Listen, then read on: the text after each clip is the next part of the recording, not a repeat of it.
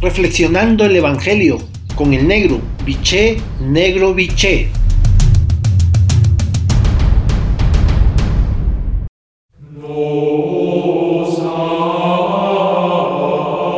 Buen día hermanos y hermanas. Hoy el Evangelio de Lucas en su capítulo 11, versículo 42-46, la frase central es la siguiente.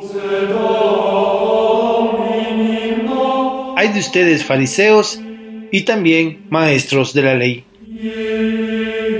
Las bienaventuranzas de Jesús, tanto las que trae Mateo como las que hoy leemos de Lucas, son uno de los pasajes más conocidos del Evangelio. Más aún, son una de las enseñanzas de Jesús más conocidas en todo el mundo.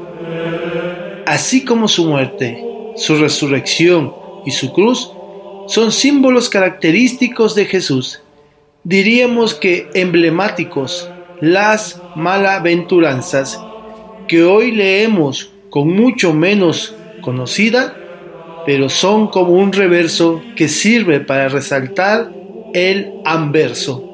Lucas nos trae tanto las bienaventuranzas como las malaventuranzas de Jesús. Es el único evangelista que lo hace.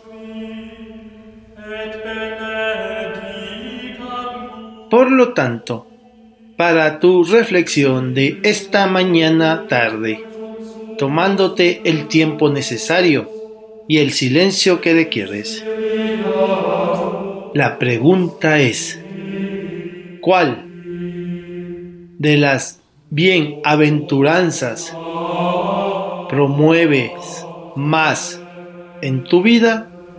Hasta entonces, un abrazo, los quiero y rezo por ustedes.